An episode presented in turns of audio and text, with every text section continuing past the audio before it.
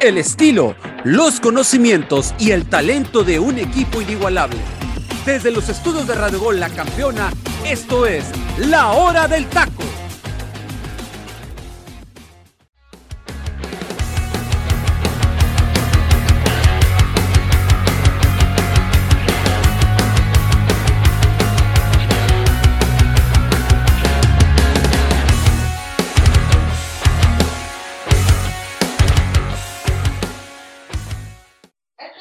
Tal? Bienvenidos sean otra vez a su nuevo programa de la hora del taco. Un momento bastante especial porque estamos hablando del primer día donde no hay partidos mundialistas, el, el, primer parón de este mundial a lo largo desde que el 20 de noviembre empezaron los partidos de forma consecutiva, hablando del inaugural que fue Qatar contra Ecuador. Y bueno, paramos ya en esta fase de octavos de final para hacer una pequeña pausa y esperar lo que serán los cuartos, ¿no? Para de ahí escoger a los dos mejores equipos que estarán enfrentando para la semifinal y para tener más que nada ya listo para el 18 de diciembre la gran final que se va a disputar en el Lusail. Así que bueno, pues quiero darle la bienvenida a mis compañeros que me acompañan en este gran programa, sobre todo porque eh, estaremos hablando de ahí de temas bastante especiales. Y pues más que nada darle la bienvenida a Freddy López. Amigo, ¿cómo te encuentras el día de hoy?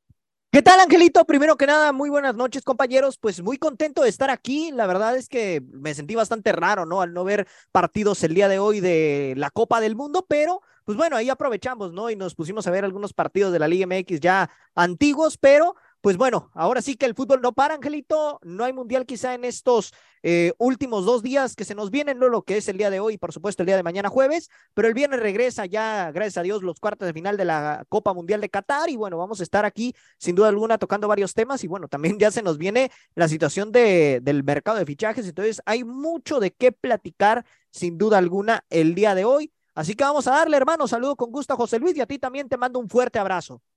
Claro que sí, igual José Luis, te mando un saludo, esperando que te encuentres bien, dándote la bienvenida aquí a tu nuevo programa, La Hora del Taco. ¿Qué tal, Angelito? Un gusto estar contigo y junto a mi compañero Freddy hablando de lo que más nos apasiona la Copa del Mundo, hablando de lo que es el deporte como es el soccer, el fútbol o el fútbol, como dicen en Inglaterra. Después de 16 días, compañeros, nos tocó descansar un poquito, respirar fuera de lo que es el entorno mundialista, pero creo que nos acostumbramos de una mala manera a tener partido tras partido porque para nosotros que nos enfocamos al 100% en lo que es esta competición que se genera cada cuatro años, pues hoy en día no hay nada más que hablar, más que analizar lo que se nos viene para los cuartos de final y puntualizar qué equipo pudiera hablar hablando de las elecciones o pudiera llegar a ser ese golpe de autoridad, ¿no? Que pudiera terminar siendo la sorpresa, qué equipo pudiera llegar a terminar a quedarse en el camino y terminar siendo la excepción. Ya estaremos puntualizando eso en su respectivo momento, pero la verdad que hay muchas cosas que tenemos que platicar sin ninguna duda. El fútbol paró, pero la información sigue, compañeros. No, claro que sí, estamos hablando de que pues también es un descanso para los jugadores, aunque en lo personal sí es un momento un poco pues este que genera cierta incertidumbre porque nunca habíamos tenido un parón de esta forma, hablando de que los partidos empezaron de una forma espectacular y que sobre todo nos mantuvieron emocionados a lo largo de este camino. Hoy vemos que tienen que hacer este gran parón, pero pues bueno, es para un bien necesario y sobre todo para mantener el espectáculo porque en los partidos como Croacia, Japón y España, eh, Marruecos, vimos los partidos totalmente alargados y hasta incluso, ¿no? Vimos algunos problemas musculares en debidos jugadores por obviamente que tuvieron que esforzarse un poquito de más de lo que a lo mejor tenían planificado en su estrategia inicial y pues bueno, ya tenemos los partidos definidos para el día viernes y sábado, hablando que Países Bajos enfrentará a Argentina a las 9 de la mañana en el Education City. Después tendremos el partido de Brasil contra Croacia en el Lusail a la una de la tarde. Esos partidos serían disputados el día viernes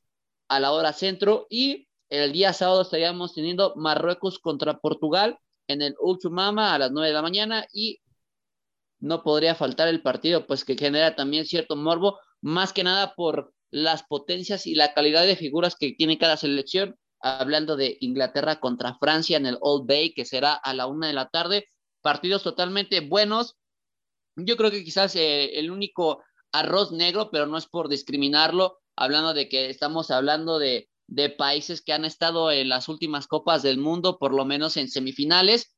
Hoy Marruecos siendo como la gran sorpresa y con justo merecimiento, creo que es una generación bastante importante, hablando de lo que han pasado en estas eliminatorias africanas, ver cómo tuvieron ese sorteo, la forma en cómo convencieron y sobre todo cómo pasaron un grupo que tenían cierta experiencia, a lo mejor Croacia sí la hizo valer uh, y no tanto Bélgica, y bueno, Canadá pues pagó la novatez como lo vimos en este torneo mundialista, así que Freddy, pues qué, ¿Cómo van tus pronósticos respecto a todo este movimiento, sabiendo que ya tenemos programados los cuartos de final? No quiero que enfoquemos tanto en los partidos, a lo que vamos a tener, sino hablando respectivamente de las elecciones y cómo han tenido este paso, quién te ha sorprendido más y sobre todo qué jugador ha llamado tu atención a lo largo de estas fases mundialistas. Mira, en este aspecto, Angelito, eh, bueno, en lo particular, por ahí tuve un pequeño problema con la comunicación, pero a lo que entendí es el tema de las elecciones, que cuál, cuál ha sido en cierta manera la que se ha mantenido en las que dijimos en un principio, ¿no? A eso es a lo que te refieres. O sea, ¿cómo, este cómo, sí, ¿cómo han ido tus pronósticos? Mis pronósticos hasta el momento, ¿no? Ajá, antes de iniciar esta Copa del Mundo y sobre todo eh, yendo a esta parte de qué selección te ha sorprendido más en el aspecto de cómo ha ido avanzando desde su fase de grupos y solventando estos cuartos de final. Quizás son cuatro partidos, pero bueno, son significativos porque sí, no, correcto. que en una Copa del Mundo se juegan solamente siete, al menos que, pues bueno, eh, de ahí te pasa una catástrofe y mencionando, ¿no? ¿Qué selección te ha sorprendido? Y el jugador que te ha llamado la atención, ¿no? También en esa fase de desarrollo, hablando que conforme van avanzando, pues han tenido una mejor performance y que sobre todo te han sorprendido en el aspecto de cómo han eh, influido dentro de su misma selección. Mira, en cuanto a pronósticos, debo decir que me fallaron dos, ¿no? En el, hablando de que yo dije que una de mis sorpresas iba a ser Dinamarca y Dinamarca terminó quedándose fuera. Entonces ahí como que le, le fallamos en esa parte, ¿no? Realmente Dinamarca. Mira, Freddy, te voy a decir algo y perdón si te llevo a interrumpir. Dile, dilo. Pero las tres sorpresas que nosotros dijimos están correcto, correcto, correcto. Y, me acuerdo a la perfección. Tú mencionaste a Dinamarca, Ángel mencionó a Serbia, y yo me incluí con Uruguay. ¿Dónde están esas tres selecciones hoy Fuera en día? del mundial ya, en este momento. Entonces, bueno, al menos aquí creo que los tres nos falló en esa parte, ¿no? En tema de decepción, pues Argentina, yo dije que se quedaba en octavos, ¿no? Pasó a cuartos, pero siento que hasta aquí va a llegar. Yo no creo que la verdad Países Bajos eh, vaya a quedar eliminado contra esta selección albiceleste. Y mi candidata al título, pues sigue viva, ¿no? Que es Brasil. Yo lo anticipé desde el primer programa que hablamos previo al arranque de la Copa del Mundo. Y pues yo me sigo quedando con que Brasil va a levantar el título este en este mundial, así que vamos a ver qué pasa en ese, en ese sentido y qué jugador me ha sorprendido de esta justa mundialista. Yo creo que no sé si podría catalogarlo como sorpresa, pero la verdad lo de Kylian Mbappé ha sido espectacular en toda, en toda la extensión de la palabra con Francia, ¿no? Una selección que, que bueno, eh, la verdad es que hoy lo, lo que es Mbappé es un monstruo de jugador, ¿no? Ya lo venía demostrando desde Rusia 2018, ya lleva ocho goles en este campeonato, ¿no? Hablando de, de lo que fue el torneo pasado eh, de Rusia 2018 y este, por supuesto. Y bueno, particularmente me ha llamado mucho la atención este jugador y voy a mencionarte otro más que también pertenece a la misma selección y que el, hace cuatro años no tenía esos reflectores como sí lo hizo en este mundial, que es lo de Giroud. O sea, también es otro jugador que la verdad creo que lo, lo ha hecho de muy buena forma y a sus 30 y... fútbol espectacular también con la selección francesa. Sí, bueno, quizás lo de Kylian Mbappé no es tanto sorpresa, pero viendo la evolución y la constancia en una Copa del Mundo consecutiva es un poco complicada. Por lo menos el jugador tiene como una Copa del Mundo Prime, la siguiente eh, quizás no tiene tanta influencia, pero sí es importante dentro del equipo y Mbappé sigue siendo el protagonista con Francia, independientemente de que tiene figuras bastante buenas, hablando del talento de Giroud, de Griezmann, de Dembélé, eh, Teo Hernández, Lloris, el capitán, Rafael Bará, eh, Chouameni, jugadores que han sido influyentes dentro de estos partidos de fase de grupos y ahora eliminación, sabiendo de cómo le pasaron por encima a Polonia, que pues, puso poca resistencia para, para por lo menos complicar el camino a Francia. Y pues, ahora sí que impresionante, ¿no? La situación de los caballos negros que habíamos por ahí mencionado. Eh, creo que nada más quedaron en el aspecto de, de lo que nos ofrecieron Dinamarca en, lo especial de, de la este, Nations League y Serbia en lo especial de que tuvo una eliminatoria bastante impecable, ¿no? Que incluso pues mandó a Portugal a los famosos playoffs y que ellos pasaron de forma directa, pero bueno, sabemos que a veces una Copa del Mundo puede pesar de, no tener esa experiencia y hoy vemos que esas elecciones pecaron un poco de esa, de esa situación que es normal, veremos si para el próximo pueden hacer un mejor papel o si es que llegan en esa misma tonalidad como lo ofrecieron previo a esta Copa del Mundo, porque hablamos que la distancia de la Euro y las eliminaciones a este Mundial, pues ha sido más que de un año aproximadamente y pues sí, hubo una gran diferencia. José Luis, con respecto a ti, eh, ¿qué jugador te ha sorprendido en la Copa del Mundo? A lo mejor yo sé que podría sacarnos un nombre no tan, no tan dentro del radar que pudiéramos tener la mayoría, hablando de que iríamos con los populares o con los mediáticos, y sobre todo qué selección te ha impresionado más conforme ha avanzado en esta fase de grupos y sobre todo su primer partido de eliminación de los octavos.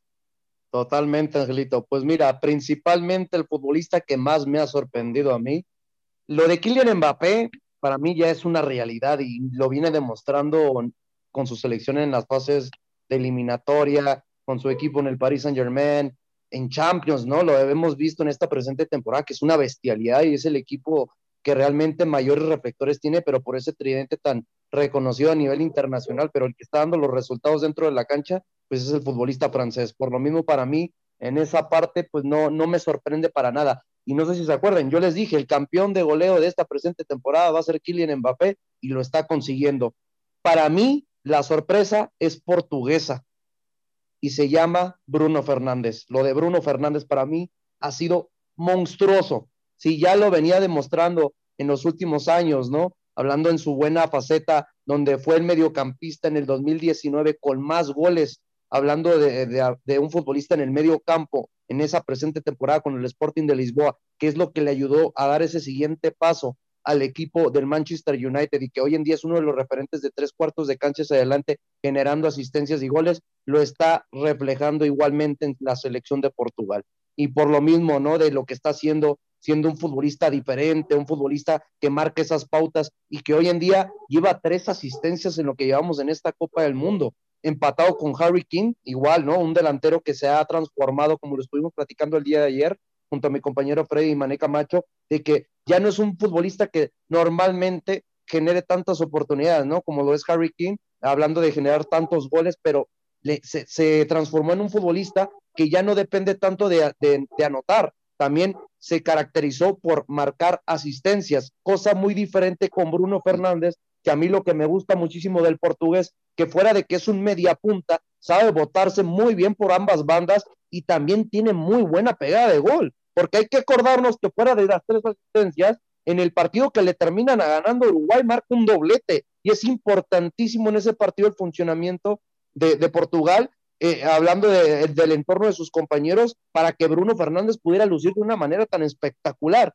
Y lo vimos en este partido, ¿no? Cuando le terminan pasando por encima 6 a 1 a la selección de Suiza, un jugador muy discretito que generó una asistencia, pero un jugador que realmente te marca esas pautas, te marca la generación de juego, te retiene el balón, también sabe con quién conectarse en su momento preciso. Es algo que hace diferente este futbolista y por lo mismo me declino que es el futbolista sorpresa y que les aseguro que si y Portugal termina pasando a la etapa de las semifinales y de pura sorpresa llega a la gran final, candidato a ser el mejor jugador de la Copa del Mundo.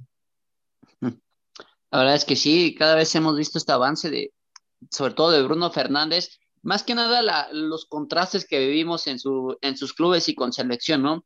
Que quizás en el Manchester United no está viviendo un mejor momento, sobre todo por cómo se encuentra el equipo, pero que en selección pues está dando un mejor performance, estado dando lo que se le, pues, se le esperaba en esta Copa del Mundo, hablando de que tienen también una generación bastante buena en lo que son jugadores, ahí este, con Bernardo Silva, con el mismo Cristiano, que a lo mejor ahorita está la polémica, ¿no? De si podrá entrar de titular con respecto a lo que vimos el día de ayer con Suiza, que generó pues cierta tendencia, ¿no? De cómo un jugador tan importante en su debido momento hoy sea considerado un suplente y eso también te habla de la ah. plantilla misma, ¿no? Oye, Angelito, pero yo sí, perdóname si te interrumpo, a mí se me gustaría platicar este tema con ustedes que lo he visto, ¿no? Y voy a dar nombres que nosotros no tenemos ningún problema en decirlos.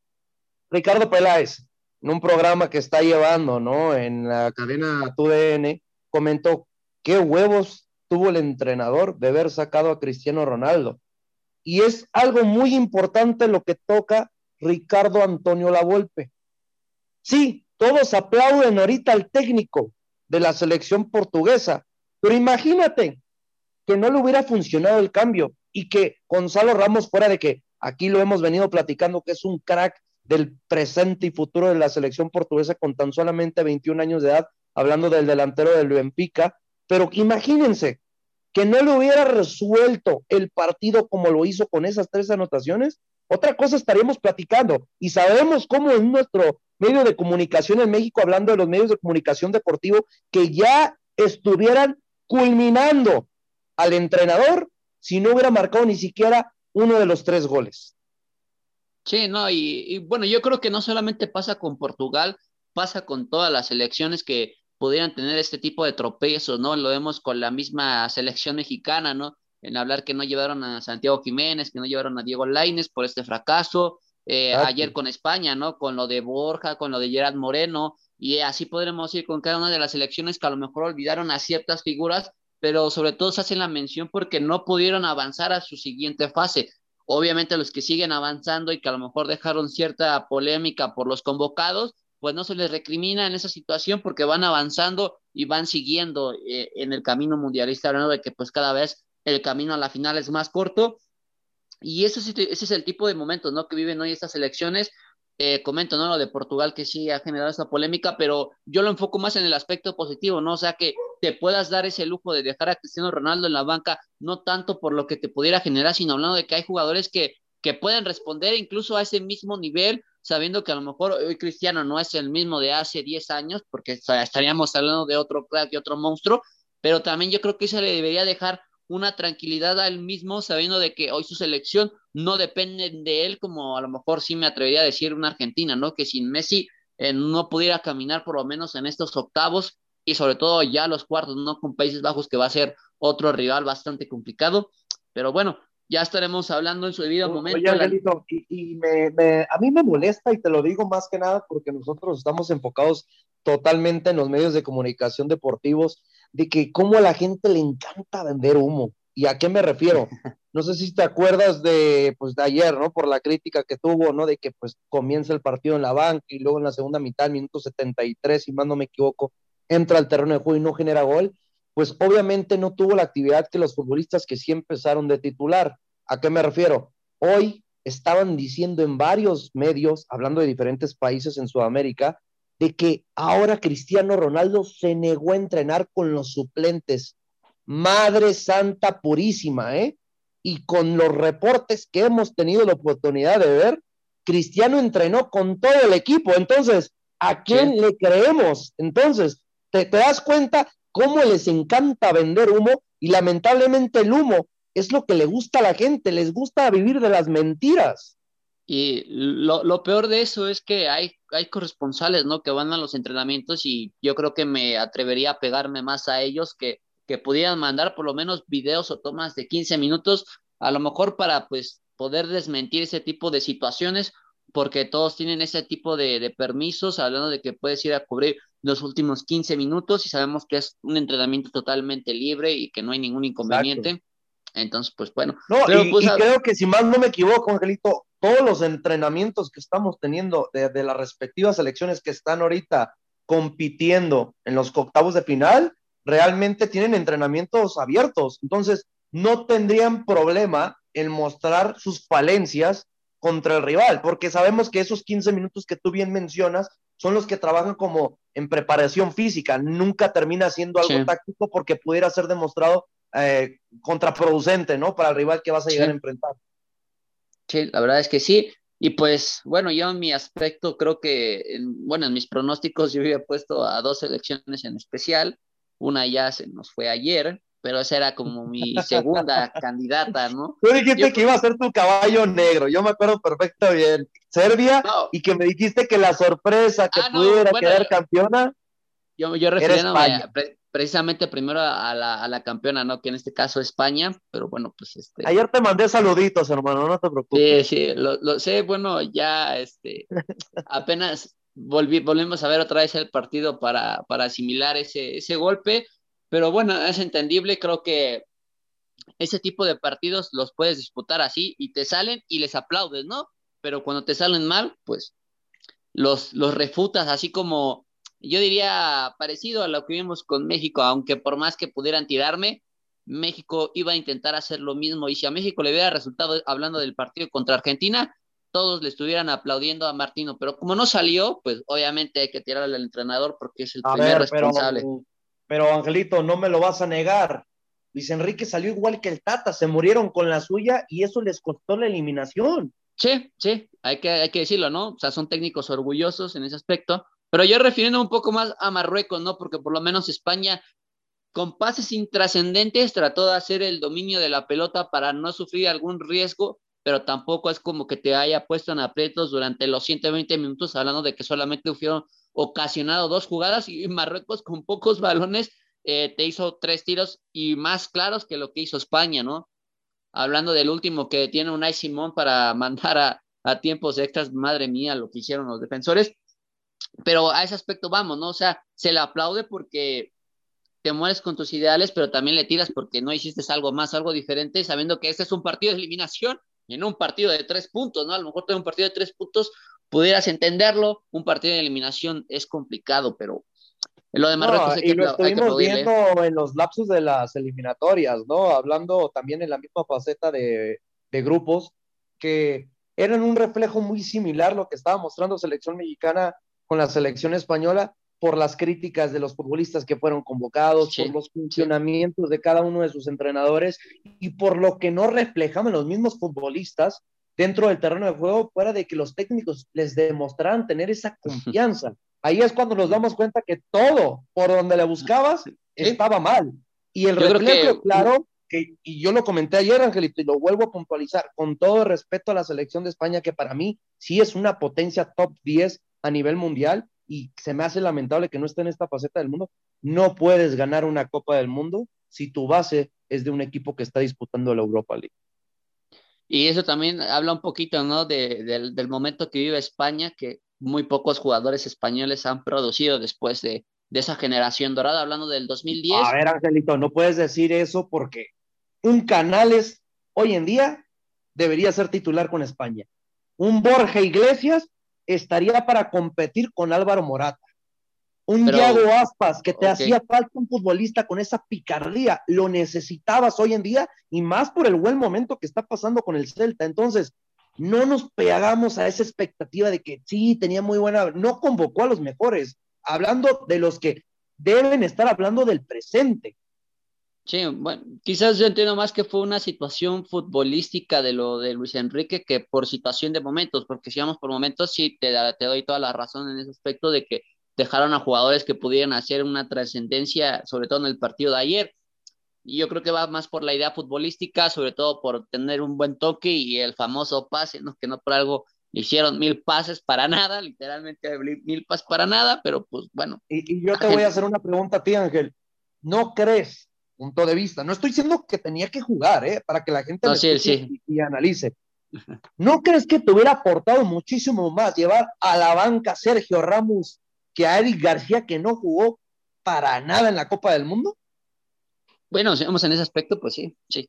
Hablando de ese tipo de el grupo que te hubiera generado Sergio Ramos. Esas son cosas muy importantes que sabemos que, por el ego tan grande que tiene Luis Enrique, no se pudieron concretar. Creo que, creo que aquí hubiera sido un choque de egos y a lo mejor también hubiera sido un conflicto interno, ¿no? De que hay, hay veces que los entrenadores son bastante directos con los jugadores y les dicen su rol, ¿no? Hablando lo que es Sergio Ramos y lo que yo veo en Sergio Ramos, decirle que va con un rol más de suplente y sobre todo de, aportarle al grupo, creo que sería algo totalmente pues para romper un vestidor, ¿no? Entonces yo creo que también se evitaron ese aspecto por la personalidad del mismo. Pero pues bueno, hoy España está, eliminada. Eh, a ver, tendríamos que pegarnos algo que hemos platicado desde el proceso, desde la Eurocopa, donde España se termina quedando en semifinales, sobre que esta selección de España tiene una figura, y no es ningún jugador, era su técnico. Recuerden, era la selección de Luis Enrique. Y, y desde ahí ya te dabas cuenta que iban a ir los becados, igual como yo lo terminaba diciendo con el Tata Martino, por parte de la selección española también había becados y siempre los becados, ¿de qué equipo eran? Del Fútbol Club Barcelona. Yo nomás, yo nomás te, puedo decir o no jugaran? De, de, de, uno en especial. Yo creo que de los demás del Barça, ah, eh, creo que el, el, que me sorprendió más fue Jordi Alba, ¿no? Porque es el único que no ha tenido minutos con club y hoy con selección lo demostró bien pero yo creo que el único jugador que sí podíamos... que si no juega en el club es por la, porque no se quiere bajar la, la, eh, el salario, hermano. Ah, Más que nada por eso no está jugando. No, pero, o sea, me, refiero a los contrastes hoy en día, el jugador que voy. Me refiero sí, no, y te digo, hoy en día te puedo asegurar que Jordi Alba sigue siendo uno de los mejores laterales por izquierda del mundo, a sus 33 años de edad, ¿eh? Sí, sí. No, y o sea, yo, yo iba al contraste de a comprarlo con un Ferran Torres que sí ha tenido actividad con el club, pero que en selección ni siquiera tuvo un momento de trascendencia más que yo creo que en el partido de Costa Rica, y eso porque hizo doblete, ¿no? Pero es el tipo de contraste. Hoy Argentina, pues bueno, de, mis candidatos a quedar campeona sigue viva, pero cada vez que va avanzando me genera más dudas, ¿no? O sea, me genera más dudas. O sea, a pesar de que, digamos, me pudiera abrazar en ese aspecto de que hoy Argentina está cerca de llegar a la final, cada vez que avanza me genera más dudas. Desde el primer partido me genera dudas con México creo que me las triplicó y cada vez como van avanzando los partidos, me las sigue triplicando todavía más. Entonces, eh, si Argentina queda campeón, eh, me quedaré más con el asombro que con la seguridad de decir, era mi caballo para quedar campeón, eh, la verdad. Te, quedarías más que nada con la unión de grupo, que es lo que reflejaría para poder conseguir la Copa del Mundo. Sí, sí, y más que nada por la situación de que los futbolistas lo quieren por Messi y no tanto por Argentina, como a lo mejor hay otras elecciones que sí la quieren hacer por su país, hablando de Brasil, que me refleja cada vez más, hablando de Inglaterra, que quiere conseguir una segunda estrella, de una Francia que busca hacer historia, porque tenemos bastante tiempo que no hay una selección que gana un mundial consecutivo, hablando de Brasil e Italia en sus respectivos mundiales de hace pues, un buen de tiempo. Y de ahí no hemos visto otro campeón de forma consecutiva, ¿no? Entonces Francia busca hacer eso, eh, Portugal que busca su primera estrella, Marruecos que pues igual, pero yo creo que el equipo marroquí le hubo complicado que llegue a la final, y lo de Croacia, ¿no? Que fue la subcampeona del mundo el torneo pasado, pero que se quedó a nada, y un Países Bajos que siempre queda, creo que ha sido el subcampeón más que nada, eh, más recordado en toda la historia de los mundiales sin ser campeón. La, bendita naranja mecánica. ¿Sí? Y la verdad es que es un legado que ha dejado Johan Cruyff y que conforme van avanzando los tiempos, creo que sigue ratificando ese momento, hablando de que esa del 2010, que ha sido la última finalista contra España, eh, dejó buenas sensaciones en ese Mundial de Sudáfrica. Y de ahí en fuera, yo creo que mis caballos negros, pues bueno, quedaron eliminados hablando de Serbia. Eh, Dinamarca también era uno puesto en la mesa, pero pues la verdad es que les pesó bastante eh, el momento y que bueno, la selección que más me ha sorprendido durante este momento y cómo ha avanzado el Mundial, yo creo que es, es Brasil. Si de por sí Brasil ya venía poderosa, hoy el gol de Richarlison que la anotó a Corea del Sur, el tercero, o sea, para mí cada vez me sorprende Brasil en ese tipo de aspectos. Un gol que lo controlas con la cabeza, que el jugador coreano no te compite. Por más que me puedan decir, es que es Corea, su fútbol no es tan desarrollado, pero los coreanos son son eh, equipos que te compiten de una forma disciplinada y te hacen una presión eh, dinámica, hablando algo similar con Japón. Hoy Corea le costó bastante trabajo encontrar el, el descifrar cómo destruir a Brasil, sobre todo que Brasil se relajó ya en el segundo tiempo, pero nos refleja cómo ha ido, ¿no? En ese aspecto y pues bueno, para mí creo que es la selección que más me sorprendió. Muy importante que tenemos que tocar de Brasil, que ya habíamos platicado, creo que el único que no no estaba muy enfocado en Brasil, hermano, eras tú, porque Freddy y tu servidor habíamos comentado, para mí es la candidata número uno, pero la que veo muy pareja para poderle quitar ese título es la actual campeona Francia. Pero lo que ha demostrado Richarlison en esta presente Copa del Mundo, la verdad, me quedo más que nada asombrado porque me recuerda al fenómeno y acordarnos al fenómeno, hablando de las magnitudes que tiene uno con el otro, de la magia, ¿no? La colectividad que está teniendo estas elecciones de la verde amarela con el reflejo de lo que fue esa campeona del mundo en el año 2002. La verdad que pintan las cosas para que vayan por muy un buen camino. Y qué casualidad, ¿eh? Ahorita acabas de mencionar un nombre importantísimo, lo de Richarlison, que te digo que por algo tengo ese punto de diferencia con Ronaldo, que obviamente hablando de la larga trayectoria del fenómeno con lo que ha hecho Richardson en sus clubes y en selección, le queda mucho por demostrar, pero me quedo con los dos goles del Mundial, han sido del delantero de la selección de Brasil, ¿eh? Recuérdense, la media tijera espectacular en la jornada 1 y este golazo a lo colectivo. ¿eh?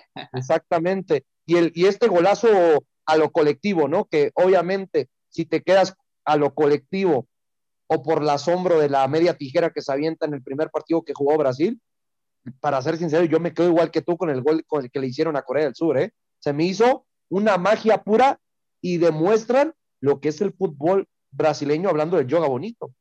Sí, así que pues bueno, ya el día de mañana estaremos hablando de las previas y con respectivas declaraciones de cada uno de los entrenadores y jugadores que salieron a dar su opinión. Así que Freddy, pues eh, más que nada dime quién crees que pueda mantener este paso eh, mundialista, sobre todo casi perfecto, porque sabemos que luego la perfección no es tal cual. Podemos ver puntos blandos en algunos futbolistas y sobre todo en determinados momentos, pero ¿qué jugador crees que va a seguir con este incremento y sobre todo va a ser un referente para su selección y llevarla hasta la final? Sin duda alguna, me sigo quedando con lo de Kylian Mbappé, hermano. O sea, eh, ya sé que es un jugador consolidado y todo, pero siento que en este mundial, yo creo que eh, si ya lleva ocho goles, se va a terminar llevando uno, unos no, bueno, ocho goles en Copas del Mundo, me refiero. Hermano, ocho ah, copas ah. en Copas del Mundo. Y, lo, hermano, tiene nueve. El problema es y los que les faltan. A eso es a lo que me refiero. Lleva cinco en esta Copa del Mundo. Yo sé que va a empatar los ocho y por ende la sumatoria te va a dictar doce, ¿eh? O sea, ya ahorita con todo esto que ya lleva, me parece que. Es que lo, lo, que está demostrando Mbappé es para superar a Miroslav Klose. Sí, por eso te digo. Exactamente, y le quedan todavía fácil tres copas del mundo más por disputar, digo, a menos de que pasara una catástrofe, ¿no? Pero en el papel pinta para que le alcance para el Mundial de 2034. En la siguiente fase estamos hablando del nuevo récord de Mbappé, o sea, Miroslav sí, tiene 15 goles en todos los mundiales que participó. 16, ¿no? A 16, hermano. 16. 16, son 16. 16. Aquí 15 de Ronaldo, 16 de Close, ¿no? Sí, exactamente, Ronaldo se quedó en 15. Así es, y todo pinta para que Kylian Mbappé pueda romper esa marca, sobre todo tomando en cuenta la edad que tiene ahorita el futbolista francés y que además, reitero, le quedan todavía fácil tres mundiales por delante. Entonces, pues la, la situación pinta para que Kylian se convierta en el máximo goleador en Copas del Mundo, ¿eh? Sí, y bueno, antes de irnos a pausa del momento musical de la hora del taco, hablando de jugadores referentes dentro de sus selecciones, el día de, hoy estuvimos hablando de un, de un retiro bastante importante, sobre todo de un jugador que fue referente para una selección y que el Mundial pasado estuvo cerca, ¿no? De, de conseguirlo, se quedó en semifinales. Estamos hablando de Eden Hazard, que estaremos discutiendo acerca de su retiro después del momento musical de la hora del taco. Así que, pues, Freddy, dale. Este es el momento musical de la hora del taco.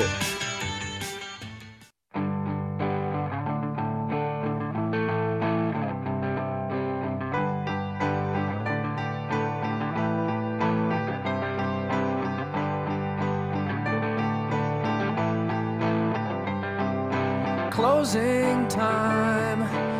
Open all the doors and let you out into the world. Closing time. Turn all of the lights on over every boy and every girl. Closing time. One last call for alcohol, so finish your whiskey or beer closing time. You don't have to go home, but you can't stay here. I know.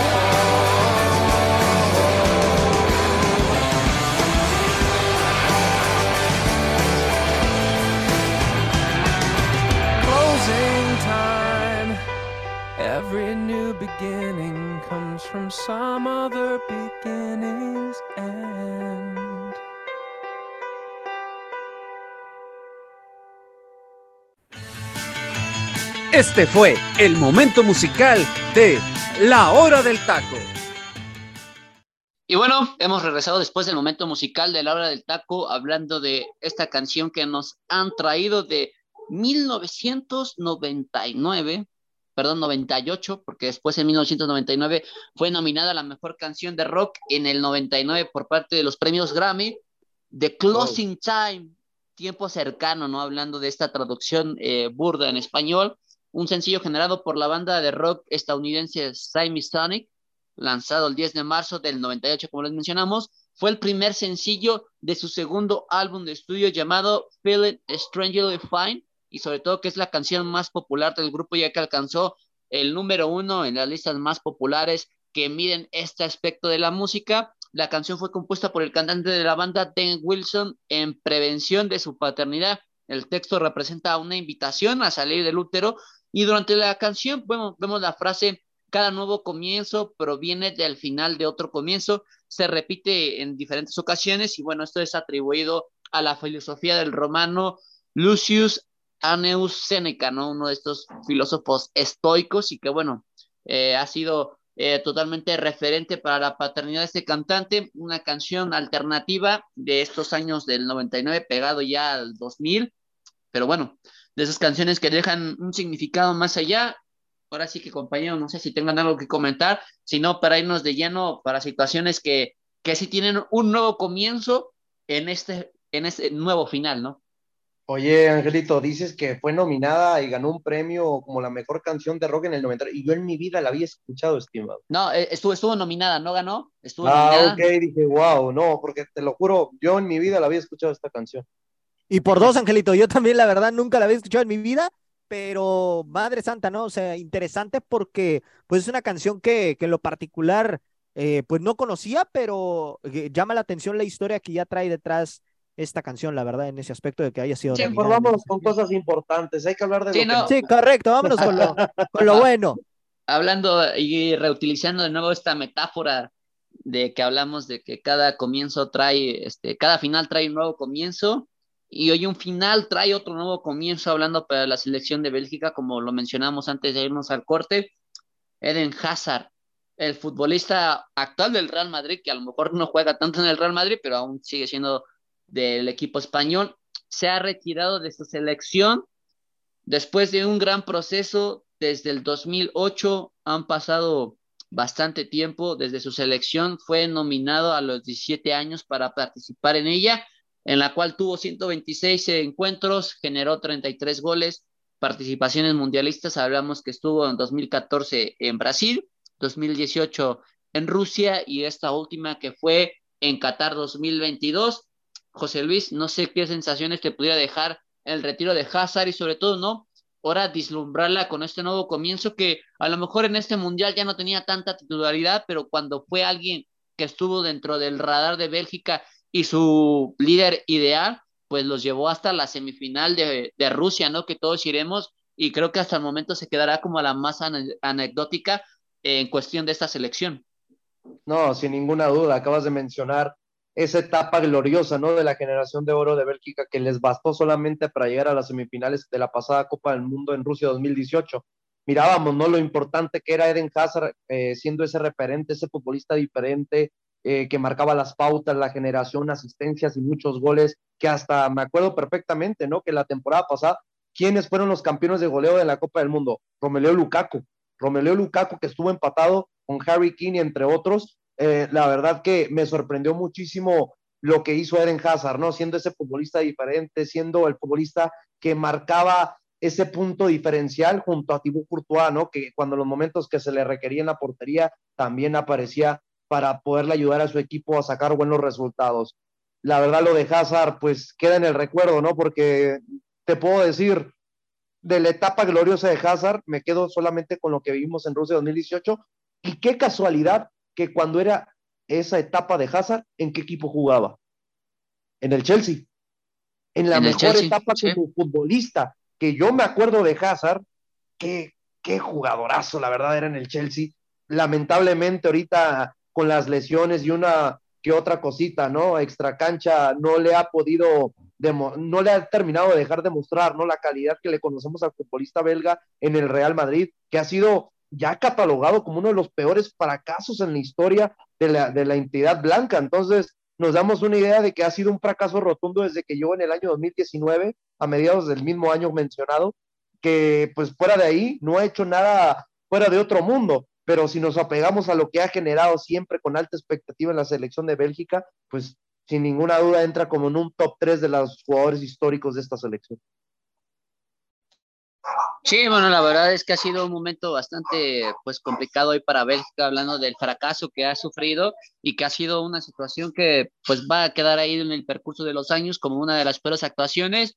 Creo que la más digna que va a quedar va a ser 2018, no sé, Freddy, creo que hoy lo de Hazard no, no rompe fibras sensibles sabiendo que hoy su nivel futbolístico no está en lo óptimo, pero que sí te quedas con esa sensación y con esa imagen, ¿no? Cuando te digo de Hazard, automáticamente te remontas al 2018, que fue uno de los mejores momentos porque no solamente lo pasó con selección, igual lo pasó con el club porque pues fue cuando alcanzó también eh, la famosa Europa League. Sí, no, correcto. Realmente en ese sentido, Hazard eh, fue un jugador, bueno, es un jugador todavía bastante, bastante interesante, ¿no? Realmente toda su trayectoria y su palmarés lo, lo avala desde lo que hizo en el Chelsea. Eh, por el Real Madrid quizá no ha tenido sus mejores eh, temporadas por ahí ah, de, de, pronto ha sido borrado. Eh, con Bélgica, pues bien se le, se le vio en 2018 de manera impresionante, pero pues bueno, desafortunadamente en este mundial no se le dieron las cosas. fue un futbolista que, que no terminó de, de resaltar sus virtudes, ¿no? Y que a final de cuentas, pues bueno, él decide ya retirarse de lleno de la selección belga, tomando en cuenta también el tema de su edad, ¿no? Que evidentemente pues ya, eh, a pesar de que tiene 31 años, pues le va, le va a costar ya llegar al siguiente eh, mundial, ¿no? Y sabe de antemano que viene una nueva generación que evidentemente, pues ya no le da cabida a él en, en ese sentido para 2026. Entonces, digo, es, es eh, una sensación quizá de, de, tristeza porque se esperaba que Bélgica quizá en este mundial pudiera demostrar cosas importantes. y bueno, a final de cuentas no sucedió así. Bélgica terminó quedándose fuera y pues bueno, Hazard de, toma la determinación de, de, retirarse y bueno, vamos a ver ahora cómo, cómo eh, se dan las cosas con esta selección de Bélgica. Bueno, yo en lo personal no creo que lo extrañen, sobre todo por el último año que ha tenido futbolísticamente. Creo que siempre va a ser la situación anecdótica, ¿no? De Rusia 2018. El último, hermano, yo creo que los últimos dos años y medio, ¿no? sí, eh, pero bueno, este, ya No, sería... es que hay que tomarlo en cuenta, ¿no? Por algo te lo mencioné, Ángel. Eh, yo creo que la peor equivocación que ha tomado a lo largo de su carrera es haber llegado al Real Madrid, porque estaba en una zona futbolística de alto nivel, hablando de la alta intensidad que genera la Liga Premier de Inglaterra, y fácilmente en ese momento, en el año 2019, te lo puedo asegurar que Eden Hazard Sí. era un top 3 del mundo. Era uno de los mejores tres jugadores de ese presente año en el año 2019. Entonces, algo pasó mal, algo se estructuró hablando de lo que es su representante o su entorno dentro del mismo futbolista, que no puedo, no puedo entender cómo tanta calidad se desperdició en estos últimos años. Sí, así que pues creo que Bélgica hoy lo principal que debería preocuparse es por ver qué entrenador van a traer y sobre todo para el nuevo proceso que van a estar teniendo, sabiendo que en marzo empieza de nuevo la fecha FIFA. Hay algunas elecciones que tendrán que preocuparse, ver qué seleccionador deberá ser el indicado o por lo menos el idóneo con lo que han sufrido y sobre todo con los tremendos golpes que han se han llevado. Pero vámonos para golpes y fracasos y momentos caóticos a una posible luz y a un posible, pues, nuevo comienzo. Estamos hablando que México eh, está en conjunto con Estados Unidos y con Canadá, sabiendo que para el próximo mundial no van a tener eliminatoria y que son los anfitriones para el mismo, están uniéndose sobre todo para confirmar una alianza formal de nuevo con Conmebol. Eh, México está en plática sobre todo para poder participar en Copa América, aunque eso también le va a traer una condicionante, ¿no? De distribuir equipos que participen en la Copa Libertadores. Va a ser una situación bastante caótica en la situación de los calendarios. Veremos cómo lo hace la Federación Mexicana de Fútbol, sabiendo que hoy la formalización va de forma avanzada. Pero José Luis, eh, es algo bueno, es una opción necesaria para que México hoy tenga este roce con Conmebol de nuevo, sabiendo que lo último fue en aquel desastroso partido contra Chile que terminamos perdiendo 7-0 con Juan, Carlos Osorio, ¿no? En el banquillo en ese tiempo. Sí, la verdad que qué manera de despedirnos de esa competencia, ¿no? Hablando de la Copa América que nos generó muchas cosas. Y fue Copa especial, ¿eh? Porque fue Copa Centenario. Sí, no, lo Y en del Estados caso, Unidos, ¿no? ¿eh? Como y me acuerdo, y sabes que antes del 7-0, me acuerdo de una fase espectacular de México, no sé si se acuerdan, no terminó perdiendo ningún partido en su fase de grupos y terminó Sí. sufriendo en el último encuentro contra Venezuela con un golazo espectacular del Tecatito Corona, pero de ahí todos mirábamos como que México pintaba para volver a lucir en esta competición. Lamentablemente se topó con la campeona, bueno, bicampeona de, Bueno, de en ese momento era campeona, ¿no? Iba en busca del bicampeonato. Exactamente, por eso ya bicampeona, literal. Y demostró, ¿no? Porque era la actual campeona y volvió a resurgir en esa presente temporada, consiguiendo su segundo título de manera consecutiva y demostrando, ¿no? La calidad de varios futbolistas que sabíamos que en ese momento, como Alexis Sánchez, el mismo Bra Claudio Bravo, ¿no? Portero Sí, que estaba en un momento espectacular en el fútbol Con el Barça. Barcelona, eh, entre otros, yo creo que si nos apegamos también a lo de Arturo Vidal, ¿no? Te digo, nos podemos ir a muchos Mm, nombres sí. que era por algo de esa generación dorada que dio demasiados frutos para la selección chilena, pero que Y- lamentablemente para la selección mexicana quedó solamente en eso, ¿no? Quedó en que pudimos ver hecho un poco más, pero pues por algo suceden este tipo de circunstancias y esperemos que tarde o temprano México pueda regresar de la mejor manera. Entonces, Freddy, eh, es lo, es lo ideal. Necesitamos regresar a Copa América y Copa Libertadores, como todo mundo, ¿no? Se deja guiar por esta situación que a mí en lo personal creo que eh, no va por ahí, pero que muchos se enfocan que el sistema de competencias que hoy tiene la Liga Mexicana y sobre todo que solamente se enfoca en CONCACAF ha sido una de las situaciones que han eh, disminuido esta competitividad futbolísticamente hablando, ¿no? y sobre todo que lo que refleja el mundial siempre va a ser una, un, enfoque de, un enfoque de críticas, pero no sé, Freddy, o sea, para ti sí era necesario que México regresara a este tipo de torneos. Mira, es un conjunto de todo, Angelito. Número uno, me parece que nuestra confederación desafortunadamente no nos permite competir en, en muchos aspectos, hablando de que, bueno, evidentemente la Copa Oro pues es una es un torneo en donde te enfrentas a selecciones que están creciendo poco a poco, ¿no? una Panamá, una Costa Rica, eh, Estados Unidos que ya nos está demostrando lo que puede hacer, una Canadá que también está haciendo cosas importantes, ¿no? Pero la realidad es que, eh, que bueno, en Sudamérica, pues quizá eh, enfrentar a selecciones como Brasil, como Argentina, como incluso eh, la, la, misma selección de, de, Uruguay que quedó fuera en esta Copa del Mundo, pues de alguna manera te puede permitir ver un mayor desarrollo, ¿no? Ahora, ¿por qué digo que es un conjunto de todo? Porque también hay que recordar que en, en, la parte del fútbol mexicano hay un factor que se le ha olvidado a, a, la federación empezar a darle más implementación,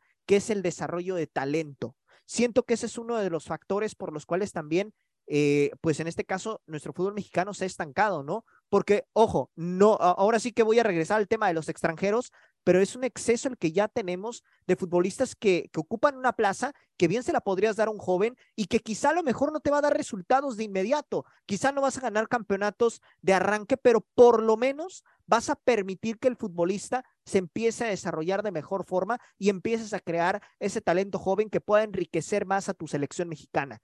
Creo que eh, esos dos factores principalmente podrían hacer que el fútbol mexicano comenzara a tener un cambio. Aquí el problema es que mientras se siga priorizando lo económico por encima de lo deportivo, esto va a continuar de la misma manera, hermano. Y creo que en este sentido la selección mexicana pues debería de pensar en, en tratar de enfrentar a rivales que realmente le permitan competir y que no los haga tirarse a la maca, porque ahora vemos un eh, México contra Panamá o un México contra, eh, no sé, vamos a llamar eh, por ahí a la selección de, del Salvador, ¿no? ¿Y qué es lo que sucede? Que México, de alguna manera, al menos es mi apreciación, como que empieza a pecar de confianza y bueno, cuando se dan resultados que quizá la misma eh, selección no esperaba, pues evidentemente las críticas llueven encima, ¿no? Entonces, creo que va más por esa parte, ¿no? De, de, de hacer una planificación de qué es lo que se quiere hacer para que realmente el fútbol mexicano y la selección comiencen a crecer. El vivo reflejo, creo yo, de la situación de decadencia que ha habido en el fútbol mexicano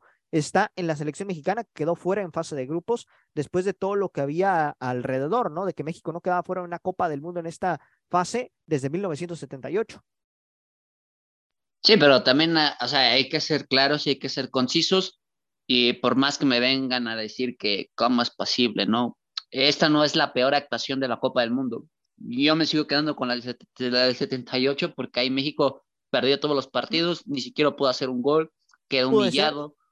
Este... Aunque te voy a decir algo, Angelito, sí comparto contigo esa situación, pero hay una diferencia. En aquella ocasión, México estaba en ese proceso de, de desarrollo, porque hay que recordar que la etapa de México desde 1930 hasta 1966 fue una, una etapa en donde México, la verdad, no, no figuraba en las Copas del Mundo. Era una selección más que terminaba quedándose fuera y bueno, hasta el 70 fue cuando realmente México empezó a mostrar cosas importantes, que llega hasta cuartos de final, ¿no? Que en aquel entonces no había eh, esta faceta de octavos de final. Y bueno, en el 78 vuelve a tener este tropiezo, este eh, de quedarse en fase de grupos. Y a partir de ahí México ya no quedó eh, fuera en, en, esta fase de grupos, ¿no? Eh, podríamos apegarnos a lo de Italia 90, pero lo de Italia 90 fue completamente distinta la situación, porque ahí se trató de un tema extracancha que provocó que México quedara fuera de la Copa del Mundo. Pero hablando en, en términos eh, deportivos, ¿no? Pues México realmente desde el 78 no tenía esa, esa situación de quedarse en fase de grupos y que bueno, en ese momento sí estaban desarrollándose. Creo que hasta 1986 es cuando empezamos a ver ese crecimiento de México y nos acostumbramos a ver esta selección mínimo en octavos de final. Sí, pero obviamente siempre vas a tener un sorpreso, un, una sorpresa, ah, un momento claro. indecoroso y hoy lo vimos reflejado. Hoy México, a mí me hubiera dado más el aspecto de criticar y sobre todo decir que México dio un fracaso totote en este mundial si el tercer partido contra Arabia Saudita hubiera sido solamente por cumplirlo, o sea que ni siquiera hubiera sido algo relevante. Ah, claro. México tenía todavía una opción y se quedó a un gol de calificar a la siguiente fase. Aquí Eso el problema, no... aquí el problema que yo veo es que ya eh, lo que se está viendo de fondo, Angelito, más allá de ese partido que se dio contra Arabia, que fue muy bueno y que estuviste a un gol de clasificarte, es en sí todo lo que pasó antes, ¿no? Como que muchos ahora sí se quedan con la historia de lo que sucedió en el proceso y lo que sucedió contra Polonia, porque estarás de acuerdo que si el partido frente a Polonia lo ganas, estabas clasificándote ya a la siguiente ronda, independientemente de lo que hubiese sucedido contra Argentina. Aquí el tema es que, que, bueno, evidentemente el partido contra Arabia lo ganas, pero al final no terminas avanzando. Y evidentemente el fracaso de alguna manera se consumó. Bien lo comentabas tú en un programa cuando se trató este tema, que no se le puede catalogar un fracaso a algo que ya se veía venir y que evidentemente se terminó generando a final de cuentas. Pero aquí la situación es que realmente México, pues bueno, no proyectaba una, una actuación así de, de compleja, ¿no? En, en una Copa del Mundo y en esta ocasión, desafortunadamente, pues se terminó dando de la mano de Gerardo Martino. Sí, tuvieron rivales bastante complicados, eh, rivales de elite, independientemente de la situación que atravesaron Sí, sí, en sí. cada uno de sus respectivos partidos, hablando en el 974 y después en el Lusail. Creo que son circunstancias, eh, pues hoy México estará intentando apegarse hoy a Conmebol de nuevo. Creo que no es la opción, creo que no va por ahí, pero bueno, hablando de que no vamos a tener una, un, un, este, una eliminatoria, que ya tienes tu calificación asegurada, que solamente vas a disputar Copa Oro.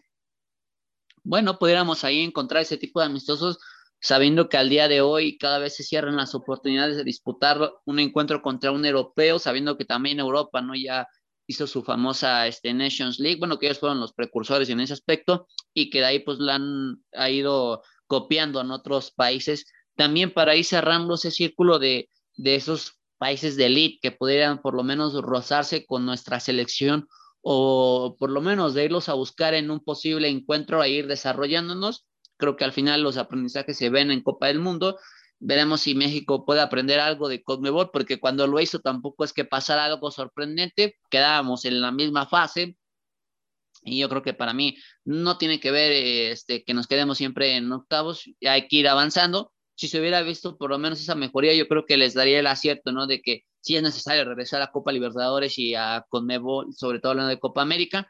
Creo que el aspecto no va por ahí, eh, va un poquito más hacia el fondo, pero es una situación que va a tener un choque por lo menos de aquí hasta que haya eh, un eje disruptor hablando entre Federación Mexicana de Fútbol y los clubes, que cada uno está en sus respectivas eh, conveniencias y cada uno está en sus respetables eh, entendimientos y sobre todo filosofías, porque eh, desde un punto empresarial entendemos lo que buscan los clubes, desde un punto eh, de, de, una vista más que nada buscando un desarrollo y una estructura mucho mejor en cuestión de lo que vemos en otros países que han tenido ese momento auge, ¿no? Por decir, hablando de una Marruecos, que bueno, entendemos que de éxito de Marruecos no es algo circunstancial, sino es algo que se ha ido mejorando con respecto a los futbolistas, pero hablamos de esa situación, ¿no? Entonces, bueno, veremos qué es lo que trae al final. Eh, la, la, invitación está más que hecha. Creo que México va a terminar aceptando en conjunto con Estados Unidos y Canadá. Veremos qué es lo que pasa, veremos cómo se van a distribuir. Creo que hoy eh, México, yo creo que si tiene un momento favorable para poder estar en otros torneos, es precisamente porque van a albergar este mundial. Pero a lo mejor el que le van a dar más prioridad va a ser Estados Unidos, sabiendo que la mayor disputa de partidos se va a hacer en territorio eh, norteamericano, en especial en el de las barras y las estrellas. Y pues vámonos ya a lo último. Freddy, eh, sobre todo increpándote un poquito en esta situación de Liga MX, que quizás es un poco irrelevante sabiendo que estamos en momentos mundialistas. Eh, Cranediter se va a River Plate, rompe situación contractual con Rayados, hablando de que una situación personal eh, lo hace alejarse y sobre todo que le hace la necesidad de estar en Argentina, regresa al equipo donde vino proveniente, en el equipo Río Platense, y sobre todo el problema que ahora involucra, ¿no? Hablando de que hoy eh, Celso Ortiz era uno de los jugadores que se iba a retirar de Rayados de Monterrey, hoy eh, está en esa situación eh, de que si lo dejas ir o lo mantienes, no sé, Freddy, en ese aspecto, ¿tú qué harías? ¿Lo dejarías ir? ¿Lo mantienes por la baja de Craneviter, hablando que es de la misma posición y que hoy se te va un contención nominal? Mira, yo en lo particular, eh, la baja de Craneviter me parece que va a ser una baja importante para Rayados de Monterrey, ¿no? Eh, era un futbolista que, que le daba soporte a, a este equipo de Rayados, pero bueno, lo de Celso Ortiz, creo que aquí no te puedes desprender de tus dos mediocampistas que te daban esa solidez defensiva, ¿no? Hablando de que Celso, pues bueno, tiene, tiene esas condiciones de, de poderte recuperar bien el esférico y que aparte, pues bueno, tiene amplia experiencia ya en el fútbol mexicano. Hay que recordar que llegó a Rayados ya hace un buen rato y que evidentemente pues se adueñó de esa, de esa media cancha. Yo siento que ahí Monterrey tendría que apostar más por mantener la base que, de alguna manera, pues quizá no le ha dado títulos de momento, pero que si, si, se sigue trabajando, me parece que puede dar frutos en un momento dado. Aquí el tema es la planificación que tenga Rayados. Si me preguntas a mí en lo personal, yo siento que debería de quedarse Celso Ortiz en Rayados de momento y por ahí tratar de buscar quizá una alternativa para que este jugador que pueda llegar empiece a foguearse y de esa manera sea un relevo para Celso, porque hay que recordar que ya por su edad, pues bueno, no te va, No, no, te va a rendir quizá tanto tiempo, ¿verdad? En ese aspecto. que como tal lo ideal es que Celso sea el recambio, porque el titular está más que indiscutible, es Luis Romo, o sea, no hay Sí, otro no, no, jugador que, Correcto. que más que nada por la situación de al momento de ejercer un cambio con quién te la juegas eh, en esa sí, sí. situación. Y, y Y aquí con la- la experiencia que te va a aportar, aparte de Celso. O sea, yo en lo particular bueno. lo dejaría. Ok, yo creo que igual más que nada por el momento, sobre todo sabiendo de que vas a tener eh, jugadores de regreso y que pues van a, reforzar bastante la plantilla, hablando de Dubán Vergara, el colombiano que se lastimó a principios de enero en el partido contra Cruz Azul eh, y que pues ya está listo para incursionar de nuevo a las canchas, la situación de, de Joao Rojas, este también eh, ecuatoriano que se perdió el mundial de una forma eh, pues dolorosa, ¿no? En el partido contra América y que también va a estar ya para regresar con Rayados de Monterrey y los que han ido adquiriendo, ¿no? En el caso de Jordi Cortizo y los que pudieran llegar, pues bueno, veremos que como tal la planeación en Monterrey no está mal. Creo que vamos a ver qué es lo que sucede con el equipo Montano y algo que también pudiera hacer bastante ruido es un caso que yo lo llamaría no tan similar, pero sí deja un poquito de, de, dudas, incertidumbre. Lo llamaría el caso Laines. ¿Y de quién estamos hablando? De Marcelo Flores, jugador que pertenece al Arsenal, que en este momento está a préstamo con el Real Oviedo, un equipo de segunda categoría que pertenece a España, y que hoy el equipo de León ha tocado la puerta, sobre todo para traerlo a primera división y poder competir. Eh, Freddy, ¿qué, ¿qué te deja hoy Marcelo Flores en ese aspecto personal? Porque yo lo llamo caso Laines porque, mira, estuvo en el Arsenal sub-23, no pudo a, a ascender en primera división, más que si acaso lo consideraron para un partido en la banca, ni siquiera fue este, tomado en cuenta para un relevo, estuvo todo el tiempo en la banca. Ahora que se va al Real Oviedo, tampoco fue un titular indiscutible, fue más suplente, pero tampoco es que haya tenido una considerable regularidad. Y hoy que el equipo de León se vea en la necesidad de por lo menos preguntar por él, aunque bueno, eh, hay algo curioso en ese aspecto, ¿no? Que pertenecen al mismo grupo, hablando que es Grupo Pachuca, porque Correcto. Real Oviedo pertenece a, a lo que es Carlos Slim y a los Martínez, un equipo que le han apostado desde hace tiempo y que, bueno, ahí se encuentra en el Real Oviedo y que lo quieren traer a la Liga MX. Entonces, ¿qué sensaciones te deja a ti el, aspecto particular de Marcelo Flores? Mira, el chavo, la verdad, yo siento que, que tiene talento, siento que es un joven que puede, puede dar bastante, ¿no? Eh, hay que, obviamente, darle su tiempo y su desarrollo pertinente. Me parece que aquí los medios de comunicación lo inflaron eh, de, o sea, bastante, mucho antes de, de siquiera verlo eh, jugar, ¿no? Tiene calidad, sin duda alguna, pero me parece una apuesta interesante la que quiere hacer León en esta renovación que quiere hacer de plantel, ¿no? Eh, ahora de la mano de Nicolás Larcamón. Creo Sí, que no, técnico. creo que le puede dar, le puede dar esa proyección, ¿no? No me desagrada la idea de que Marcelo Flores termine en la Liga MX y con, la, y con el conjunto de la Fiera, sobre todo porque hemos visto, Angelito, cómo jugadores que, que de repente eh, uno piensa que, que quizás su desarrollo no va a ser el óptimo, ¿no? Por su edad, ¿no? Por cuestiones también de, de, mm, de quizá por ahí dudar un poco de la calidad y todo, pues al final terminan, terminan siendo futbolistas que se terminan proyectando como un, un futbolista eh, bastante, eh, pues relevante, ¿no? Vamos a llamarlo de esa manera. Y algo que creo que tiene a su favor Marcelo Flores es lo del Arcamón, que ha sabido sacar las mejores cualidades de futbolistas que quizá en otros clubes no le valoraron. El caso más cercano que te puedo presentar es lo de Jordi Cortizo. Jordi Cortizo estaba borrado completamente en Cholos, en Querétaro, eh, tuvo muy pocos minutos con Tijuana, se va al Puebla y vaya jugador en el que se convirtió a tal grado que ahora Rayados de Monterrey lo buscó y pues ya lo tiene en sus filas, ¿no? Entonces, yo siento que esta apuesta de traerlo al fútbol mexicano va a ser algo positivo para Marcelo, porque va, va a estar con un entrenador que le gusta eh, desarrollar ese talento, ¿no? De alguna manera de, de, futbolistas que no tienen quizá ese, ese peso mediático, aunque bueno, en este caso Marcelo Flores ya por la prensa me parece que ya lo está empezando a tener, pero que vamos a ver si en León puede terminar de explotar esas cualidades. Y a mí en lo particular no me desagrada su llegada si se llegara a concretar, ¿eh?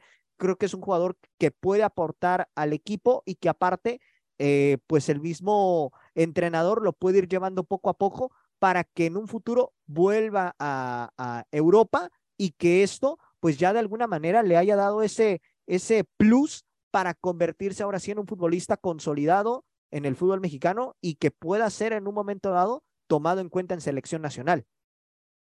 Sí, bueno, aunque compararlo con Cortizo es como darme un balazo en el pie porque nada que ver la historia, ¿no? O sea, obviamente entiendo lo de Cortizo y que te doy toda la razón en, uh -huh. tu análisis con respecto a este jugador, pero eh, yo, o sea... Yo lo de Cortizo lo puse de ejemplo por el Arcamón, ¿eh? No tanto por el futbolista en sí. Ah, ok. Yo puse okay, el ejemplo okay. por el Arcamón. O sea, a lo que voy es de que el Arcamón le puede dar esa proyección, mismo caso que sucedió con Cortizo, que Cortizo no tenía tanta proyección cuando llegó al Puebla y con Larcamón demostró cualidades importantes y que ahora lo consolidado en Rayados de Monterrey, ¿no? A eso es a lo que me refería más que nada, no tanto en comparar al futbolista de, de, en el caso de Jordi Cortizo con Marcelo Flores. Yo me refiero a las circunstancias y al técnico que va a tener detrás.